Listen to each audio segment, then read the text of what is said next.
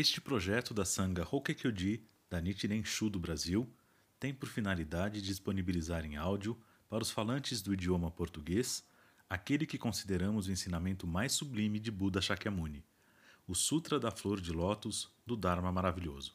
O texto original se encontra no site dantas.com/lotus e todos os direitos autorais referentes à tradução são reservados ao autor.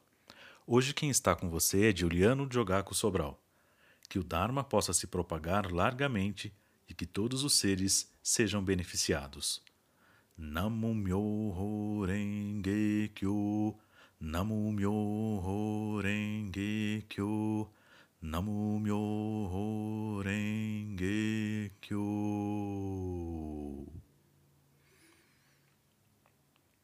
O Sutra da Flor de Lótus do Dharma Maravilhoso, capítulo 2, parte 2 Se existem seres viventes que encontraram estes Budas do passado, e se eles escutaram a sua lei, ofereceram esmolas, mantiveram os preceitos, mostrando tolerância, sendo assíduos, praticando meditação e sabedoria, e nesse sentido cultivaram vários tipos de mérito e virtude, pessoas como estas atingiram todas a via do estado búdico. Se existirem pessoas de mente boa e serena, então esse tipo de seres viventes atingiram todos a via do estado búdico.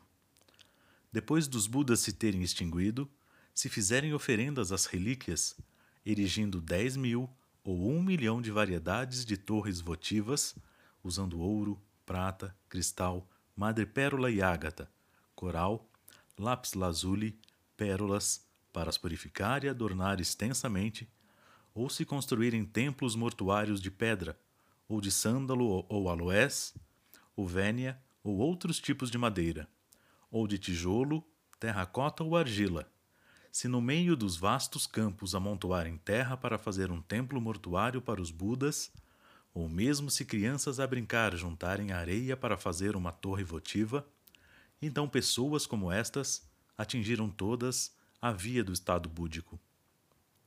Se existirem pessoas que, em prol dos Budas, criem e construam imagens, esculpindo-as com os 32 sinais distintivos, então todos terão atingido a via do estado búdico ou se fizerem as imagens com sete tesouros, ou com cobre, estanho, chumbo, bronze, madeira, barro ou resina, para representar e adornar imagens de Buda, pessoas como essas alcançaram todas a via do estado búdico.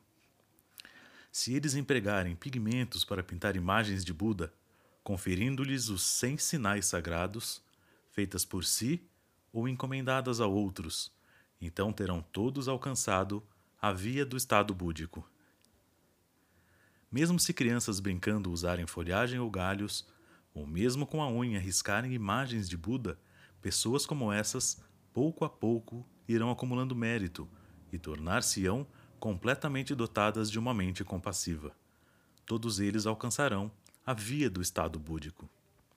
Simplesmente pela conversão dos bodhisattvas, elas trazem a salvação e o alívio a inumeráveis multidões.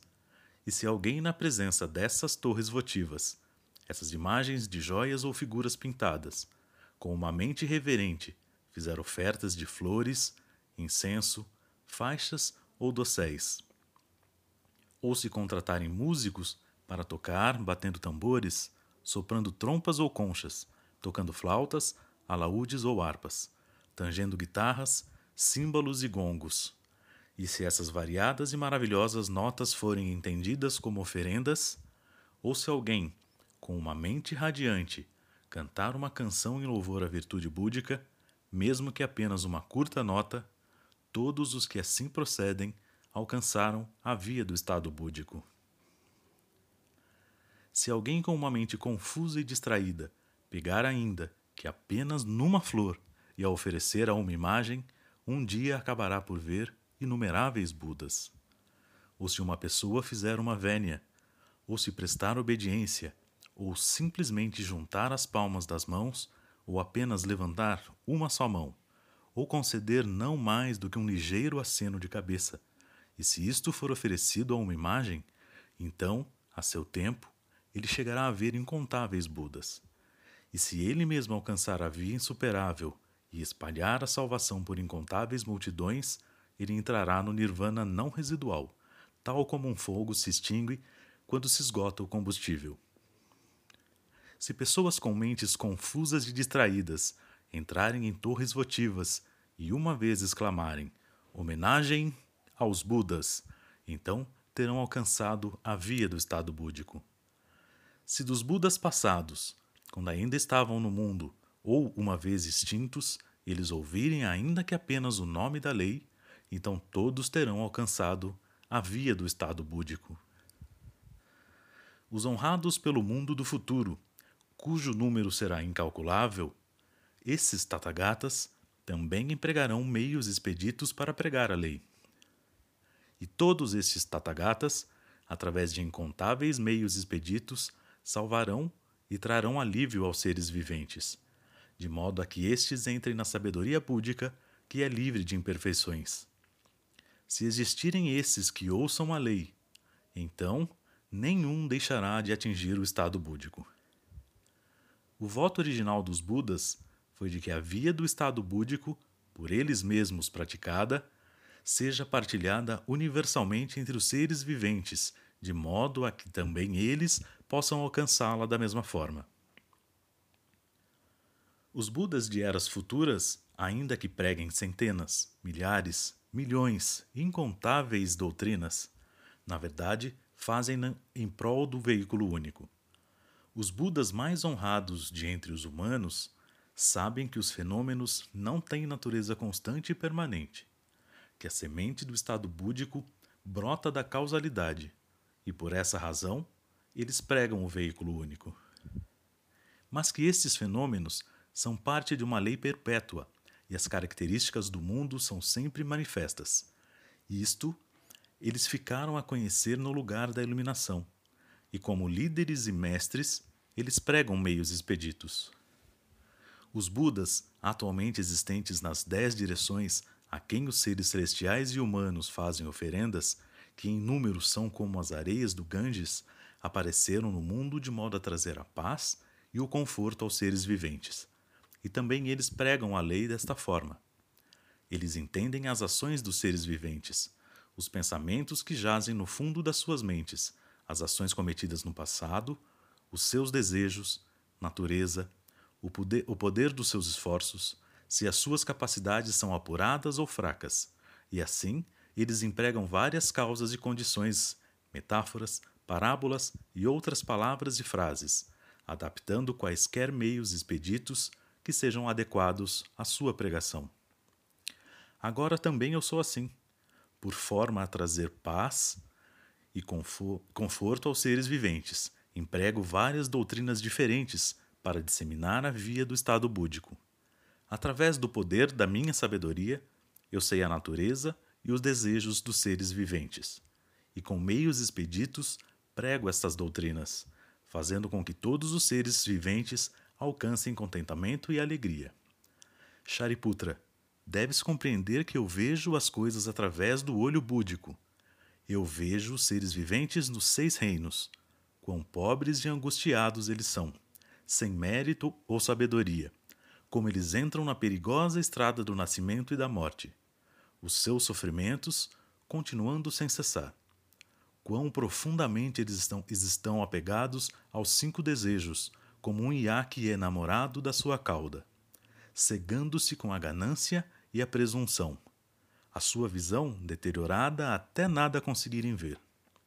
Eles não procuram o Buda, com o seu grande poder, ou a lei que pode pôr fim aos seus sofrimentos, mas embrenham-se nas suas noções errôneas, esperando libertar-se do sofrimento com mais sofrimento. Pelo bem destes seres viventes, eu gero uma, uma mente de grande compaixão.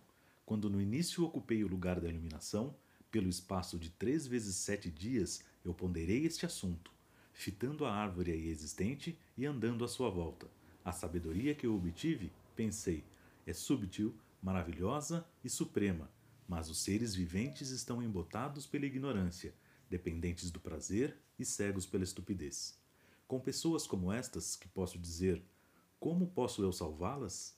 Nessa ocasião, os reis Brahma, em conjunto com o rei celestial Chakra, os quatro reis celestiais que guardam o mundo e o rei celestial Grande Liberdade, na companhia de outros seres celestiais e das suas centenas de seguidores, reverentemente juntaram as palmas das suas mãos e fizeram uma vénia, rogando-me que fizesse girar a roda da lei.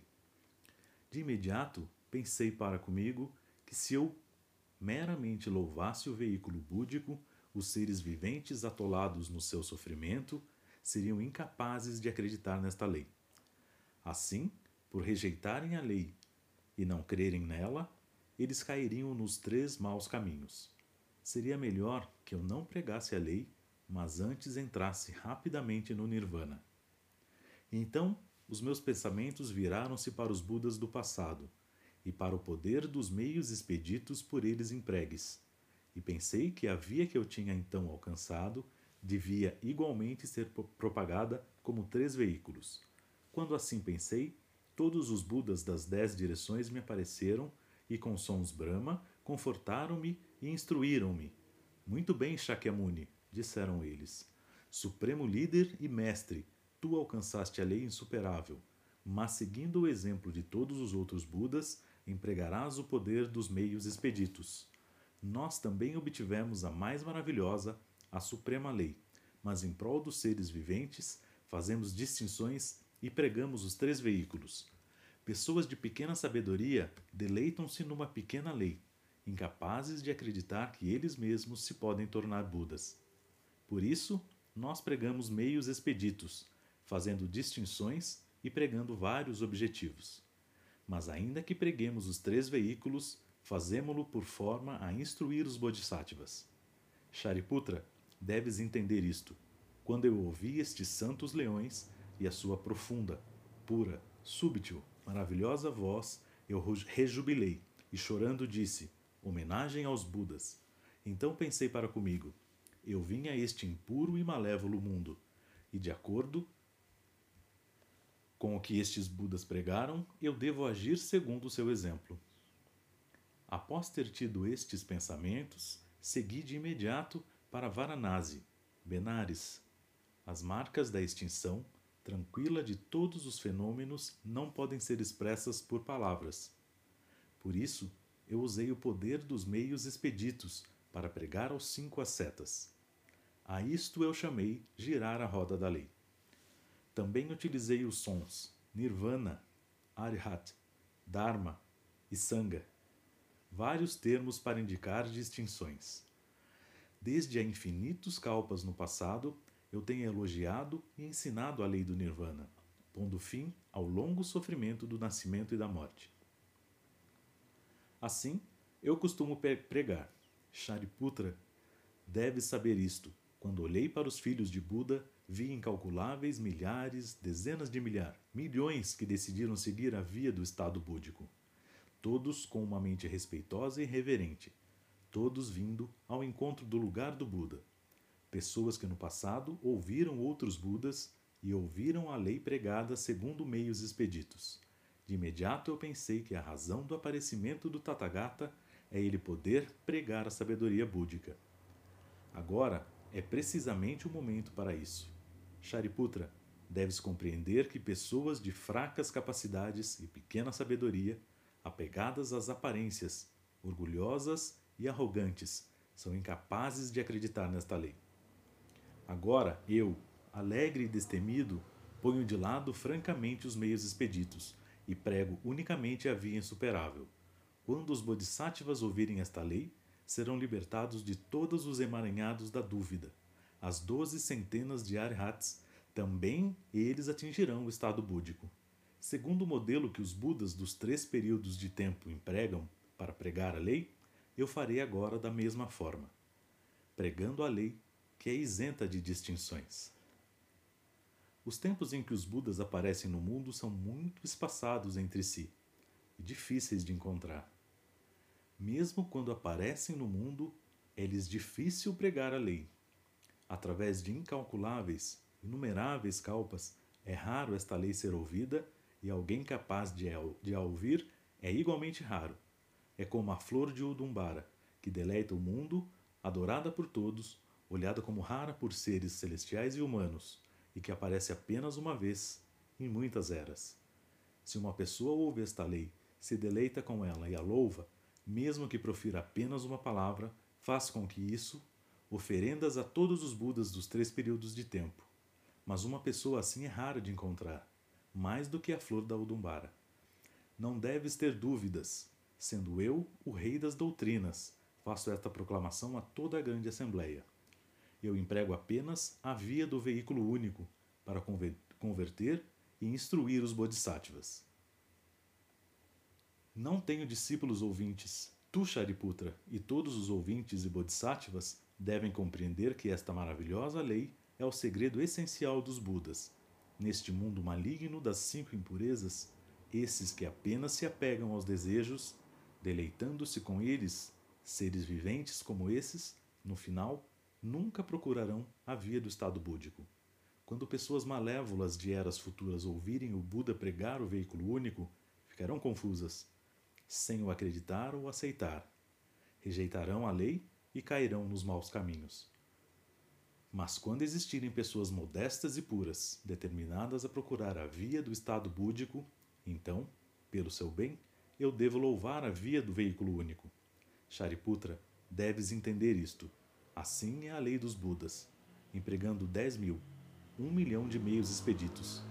Eles pregam a lei de acordo com o que é apropriado. O que não são versados neste assunto não podem compreender inteiramente. Mas tu e os outros já sabem como os Budas, os mestres do, do mundo, empregam meios expeditos de acordo com o que é apropriado. Não tereis mais dúvidas ou perplexidades, mas com as vossas mentes plenas de alegria, sabereis que vós mesmos haveis de atingir o estado búdico.